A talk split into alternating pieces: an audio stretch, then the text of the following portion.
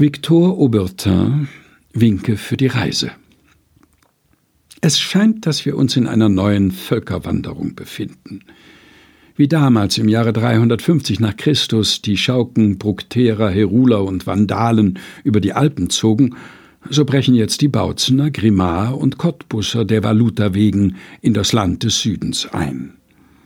Die Chauken sind auch einer Art von Valuta wegen gekommen, doch werden sie dafür eine andere Bezeichnung gehabt haben. Als ich mich in Berlin auf die Fahrt vorbereitete, ging ich zu Xelius, um einige Bücher zu kaufen. Dort stand ein junger Mann von vornehmem Exterieur, der sich Reiseführer für Italien vorlegen ließ. Er hatte einmal etwas von Jakob Burckhardts Cicerone gehört und fragte nun den Verkäufer, ob von diesem Cicerone eine neue Ausgabe mit den jetzigen Hotelpreisen zu haben sei. Als der Verkäufer diese Frage entschieden verneinte, war der junge Mann von vornehmen Exterieur verstimmt. In diesem Geiste werden die kunstreichen Länder am Mittelmeer jetzt häufig besucht werden. Und für einige nützliche Ratschläge wird man dankbar sein. Wer nach Athen reist, dem sei die Methode der Amerikaner empfohlen. Diese Amerikaner machen das so. Es tun sich ihrer einige zusammen und mieten einen Ozeandampfer, George Washington, Leviathan oder was gerade frei und zu haben ist. Auf diesem Ozeandampfer fahren sie nach dem Piräus und richten es so ein, dass sie da selbst ungefähr um 10 Uhr vormittags eintreffen. Am Hafen stehen schon die Automobile bereit, mit denen sie auf die Akropolis befördert werden. Dort hören Sie einen viertelstündigen Vortrag an, währenddessen Sie Ansichtspostkarten an die diesbezüglichen Sweethearts zu Hause schreiben. Dann sind Sie froh, dass Sie auch das hinter sich haben und fahren nach dem Hotel Grand Bretagne, wo schon eine unübersehbare Schar von Händlern ihrer harrt. Die Amerikaner kaufen sich einige jener bekannten mykenischen Bronzen, die einen Ruhmestitel der Pforzheimer Industrie darstellen, frühstücken sehr vergnügt und sind um vier Uhr nachmittags aufatmend wieder in ihrem Leviathan drin. Diese Art des Reisens ist billig und empfehlenswert, weil man Hotel, Trinkgelder und so weiter spart. Offen gestanden sehe ich sonst gar keine andere Möglichkeit, Griechenland zu bereisen.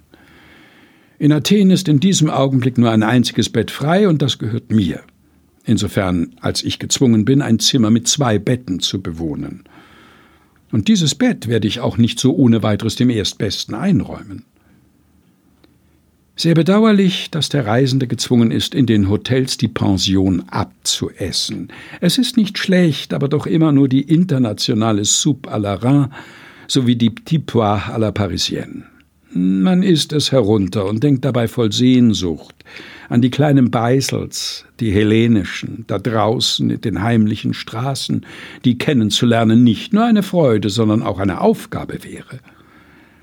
Ich habe die Schwierigkeit so gelöst. Zuerst die ganze Table dort und das Hotelmenü durchgegessen, weil es nun einmal bezahlt ist.